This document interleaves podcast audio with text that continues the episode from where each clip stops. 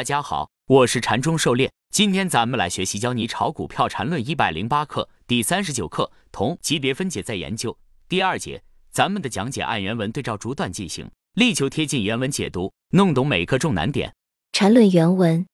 把 A 定义为 A 零，则 I 与 I 加二之间就可以不断的比较力度，用盘整背驰的方法决定买卖点。这和前面说的围绕中枢震荡的处理方法类似。但那不是站在同级别分解的基础上的。注意，在实际操作中，下一个 i 加二是当下产生的，但这不会影响所有前面 i 加一的同级别唯一性分解。这种机械化操作可以一直延续，该中枢可以从三十分钟一直扩展到日线、周线甚至年线。但这种操作不管这么多，只理会一点，就是 i 与 i 加二之间是否盘整背驰。只要盘整背驰。就在 i 加二为偶数时卖出，为奇数时买入。狩猎解读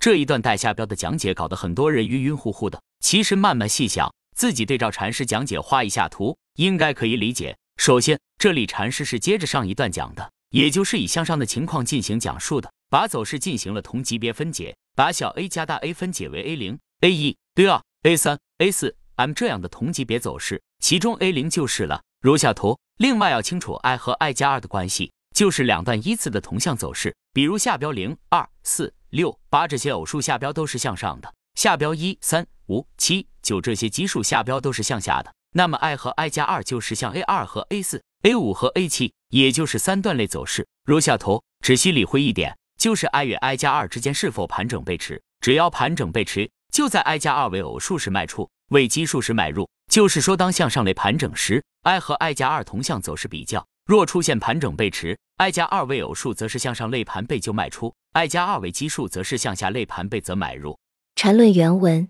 如果没有，当 i 为偶，若 i 加三不跌破 i 高点，则继续持有到 i 加 k 加三跌破 i 加 k 高点后，再不创新高或盘整顶背驰的 i 加 k 加四卖出，其中 k 为偶数，当 i 为奇数。若 i 加三不升破 i 低点，则继续保持不回补，直到 i 加 k 加三升破 i 加 k 低点后，再不创新低或盘整底背驰的 i 加 k 加四回补。狩猎解读，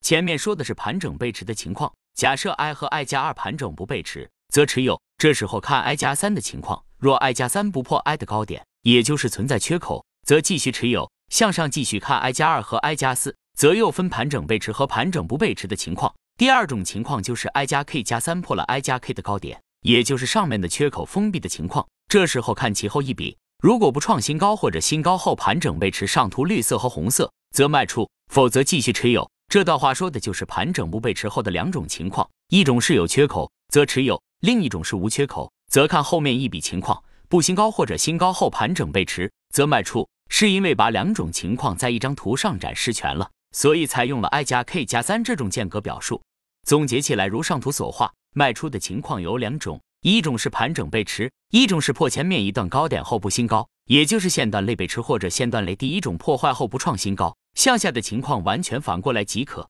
缠论原文，